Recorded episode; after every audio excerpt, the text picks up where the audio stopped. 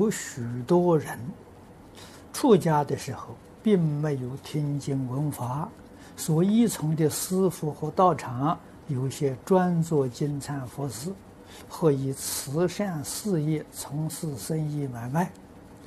现在呢，自己听老法师讲经，很想好好修学，但常住法师道场都不容许。那么。现在自己应该选择专修道场，或是在常住里呀，继续坚持锻炼下去，还是买个小精舍自己听经念佛。如果真的无处可去，难道只有还俗一条路吗？这个是真正的这个佛弟子。在现前遭遇到重大的困苦，所以佛菩萨流眼泪，还不就为这个事情吗？啊！我在年轻的时候，最反对的是佛教啊，因为从小啊，这寺庙到处都有啊。我们家乡寺庙就很多啊，啊，没有看到啊，这个出家人讲经说法教化众生，没有看到，都是经忏佛事法会，啊，这个为死人服务，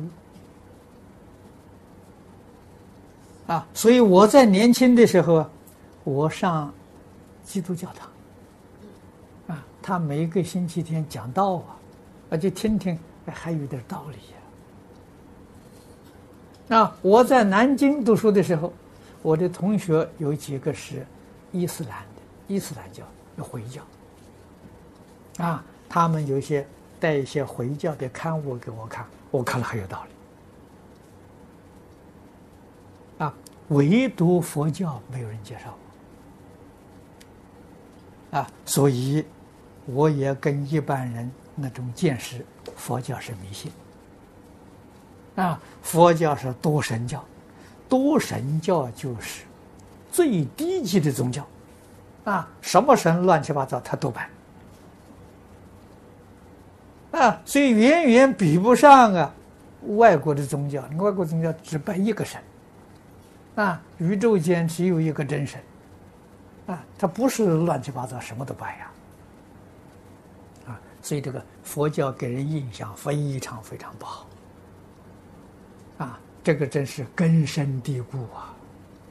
啊，我在台湾要是遇不到方东美先生呢，跟佛教的缘永远断绝。啊，说老实话，哪一个法师来劝我信佛教都不可能，我都不会听，不能接受啊！啊，我一接触佛法，就张家大师知道，啊，我跟他三年，这个是密宗的大德。啊通宗通教，贤密圆融啊，这样的善知识很不容易遇到。啊，张家大师圆寂之后，我跟李炳南老居士，啊，我跟他十年学经教，啊，学佛学儒，啊，所以才知道。这门东西好，那么我学这些东西，就出了家了。这为什么要出家？李老师实在讲，他不喜欢我出家。啊，什么原因呢？就跟你这里所说的一样，一出家，这个道场寺庙都是经忏佛事法会，恐怕我就堕落到这里，再也没有机会继续去研究经教了。啊，所以我出家。也是受张家大师的教导，啊，这个出家是张家大师教我的，啊，那个时候我想选择哪一个行业，这一生，啊，他就叫我选择这个行业，啊，选择这个行业呢，他告诉我，你不要去找师傅，不要去找道场出家，那我说那我到哪去出家？他说你求佛菩萨求感应，啊。他讲的很好啊。你要是找法师，那个法师不答应，那你怎么办？你不就生烦恼吗？啊，真的。那你要找道场，这个道场是金灿佛寺，天天叫你去跟着去赶金灿去，那你怎么办呢？这想想是对呀，那到底怎么办呢？求佛菩萨，求感应，真的。